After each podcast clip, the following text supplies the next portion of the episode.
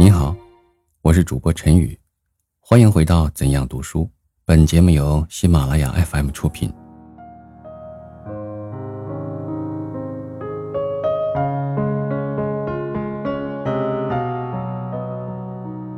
读什么书？陈中凡。现在科学繁重，所以读书要讲求最经济的方法。在从前科举时代。所读的都是中国旧书，但现在学校中各科常识都要研究，读专门书的时间很少，所以读书的观念要改变。在古代，一切书籍多为一般知识者或贵族所垄断，没有现在那样流通。现在是用书时代，书籍是各种知识的宝库，读书为着要解决问题，否则可不必读。我们要用最经济的方法去读最有用的书。现在各种书籍汗牛充栋，浩繁以极，动植矿物可以分门别类，书也是如此。旧时代采用七分法或四分法，所谓七分法，实在只是六分法，例如六艺。后来渐渐觉得这分法太繁，四分法。就是把中国旧书分为经、史、子、集四种，但经应该归为文学一类，史是文学书，所以中国旧书可以分为三类，就是史学、哲学思想和文学。现在杜威十分法，图书馆多经采用，但中国书却不能用那精密的分法，因为中国书知识很杂。例如，墨子一部书里要讲到政治、经济、社会等等许多问题，此外，也谈到工程学和军事学。那么，按照杜威的十分法，你究竟把这本书归入哪一类好呢？这是十分法最大的毛病。总之，在中国旧籍中，只有史学、哲学思想和文学这三类特别发达。我们不能把《淮南子》这部书当作化学，和制豆腐的人不懂得化学原理，不能把制豆腐这件事算是科学一样。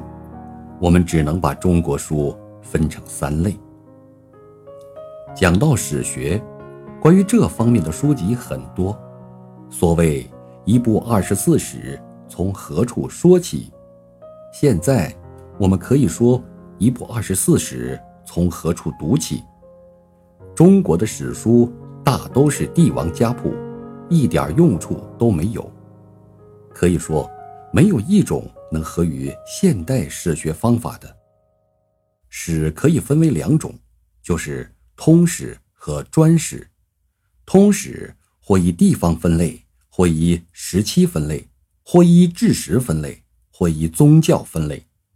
但这样的通史，中国一部都没有。专史也没有。先说到通史，从前蔡资民先生主国史编纂处事时，曾编过通史，并叫我编教育史。于是我天天从二十四史等旧籍中去找材料，遇有和教育有关的，便叫书记抄下去。但这个方法还是不行。后来国史编纂处也就裁撤。那么，究竟用什么方法呢？我们只有用自己的方法去勾选。在史籍中，有一部分的神话是靠不住的、不完全的。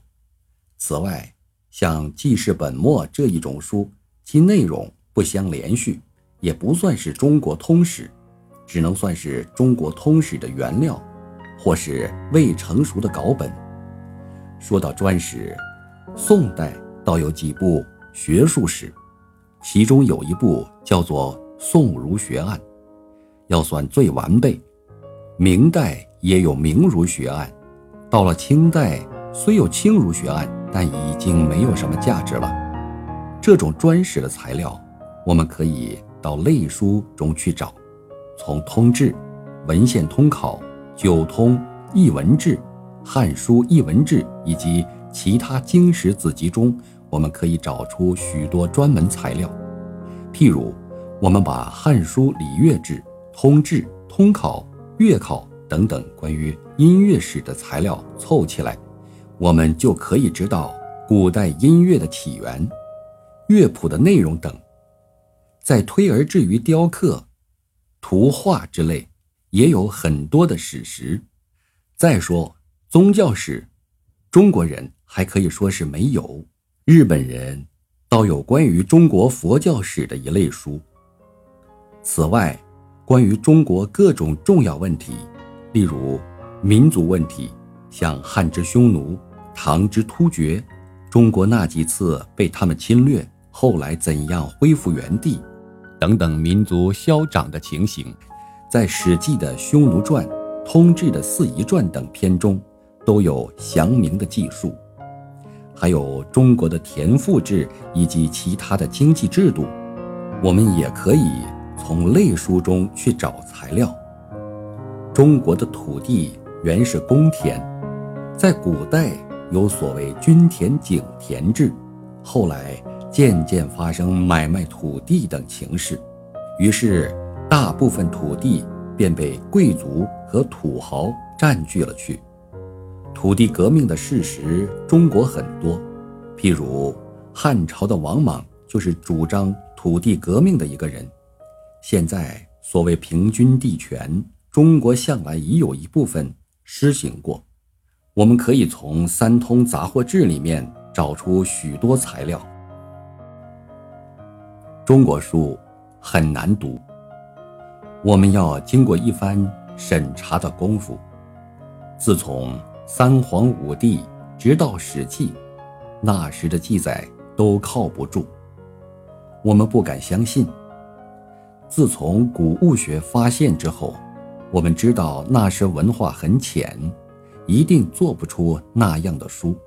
就是后来的传书也都靠不住，五经也要加以审查，只有算书，例如周书还靠得住，其他的。都是假的，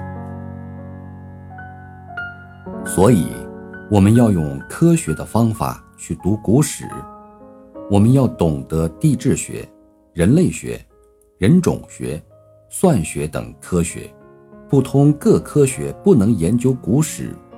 要先有普通知识，然后可以进而研究专门学问。其次，要讲到哲学。这是思想的问题。春秋有三大家，第一是道家，就是老子和庄子，他们著书很少。对于这些书，有许多人用佛教的眼光去读，这是不对的。我们最好用客观的眼光，用自己的经验去解释，以求其本来的面目。至于一切注释、训诂，都是由后人牵强误会的。第二是儒家，以孔孟为代表，孔子的哲学思想详于《论语》一书，但《孝经》一书却是七十二子以后的人所著的。第三是墨子，包含名家和法家。墨子著有名家的书，法家也有专书，例如韩非子，以后。到了秦时，产生了一位批评家淮南子，创造了一种批评哲学。汉朝崇尚儒术，但有价值的书很少。董仲舒不过把古人所说的话重说了一遍罢了。但那时的名家和法家却很有价值，对于当时的社会情形也批评得很是确当。那时有一种怀疑学派思想，对于儒家要质问，要讽刺，言论激烈，那就是王充的《论衡》。到了魏晋，一般士大夫喜欢清淡，列子便是魏时的人。那时的人耽于逸乐，富于颓废思想，不想立功立名，只求长生不死。这种思想一部分。固然合于医学，但不能认为是一种科学。这还是儒家时代，唐时佛教时代，代表当时的思想的是佛教，而不是儒家的韩愈。那时的心理学派思想，无论大成小成，都很有价值。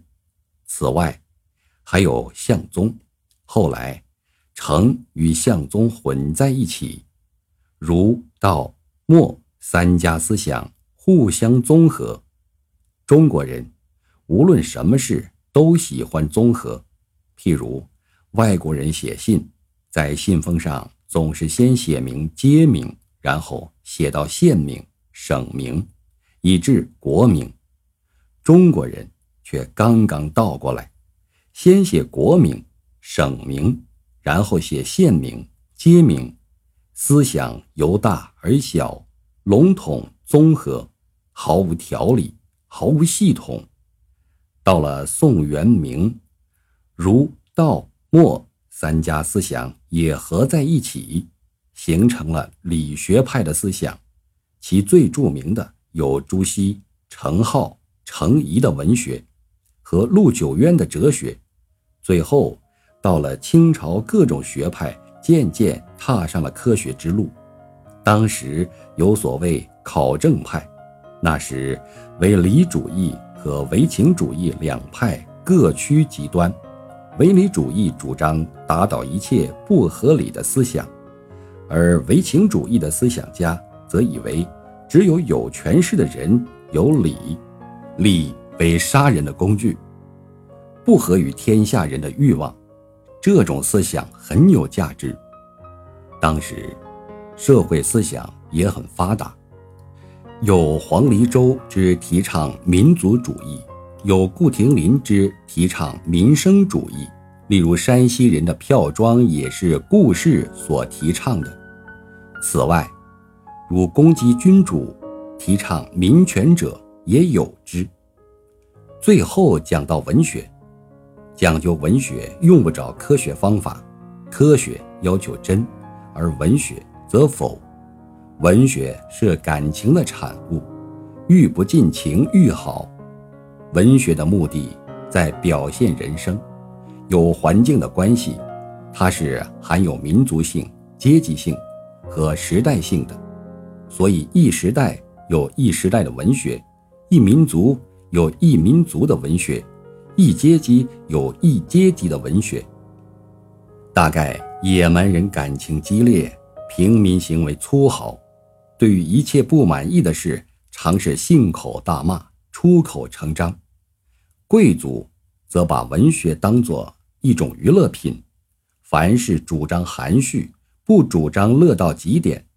所谓文人的态度要雍容大雅，要温雅敦厚，这是文学的阶级性，但各有各的特长，我们都不能说哪一种的文学不好。关于文学书，应读的很多很多。极不容易选择，现在只能提出几个代表作家和他们的代表作品。中国古代的歌谣时代有许多是神话，是靠不住的、假托的。《诗经》是中国最大的文学宝库，所描写的多是社会实际生活。至于屈原、宋玉的作品，则是属于理想派的，超实际生活的。汉是乐府时代，这是贵族文学，毫无价值。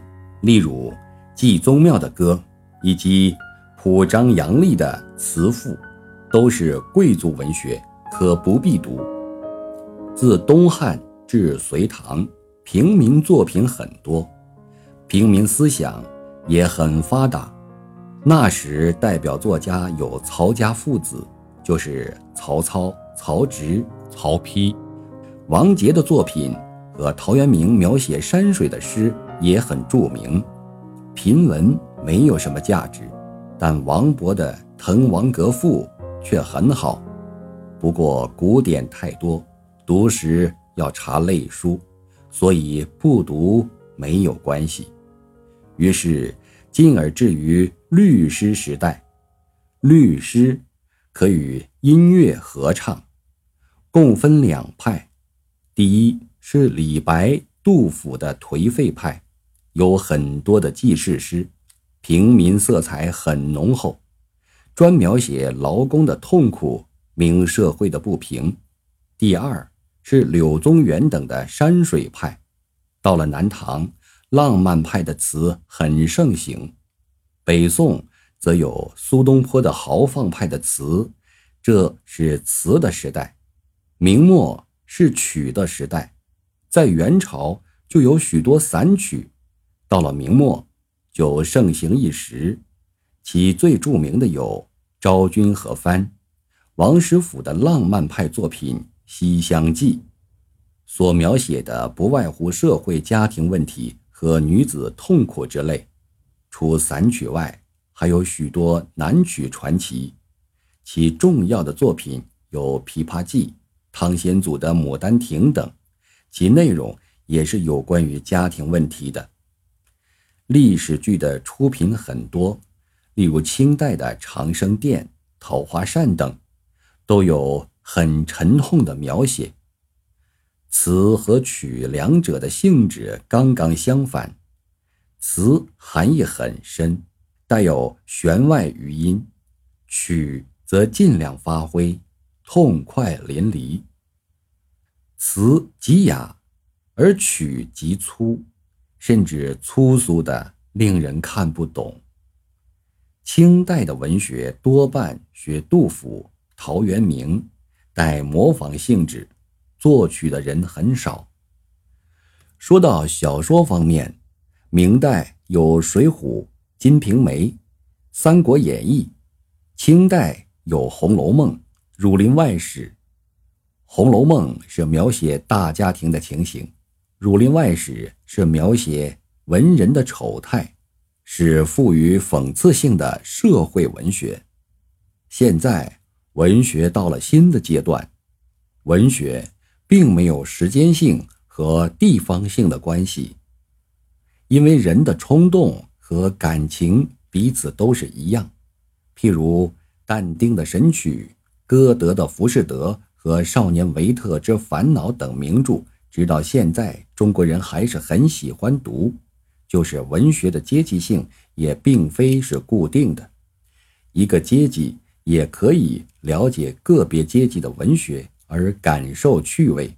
不过有一点我们应该知道的，就是我们不要模仿前代，我们只可以读古人的名著来培养自己的感情。总之。中国的书籍可以分为三大类。至于读书的方法的问题，是要先研究科学、数学，以为读书的工具或手段。听众朋友，本集播讲完毕，感谢您的收听。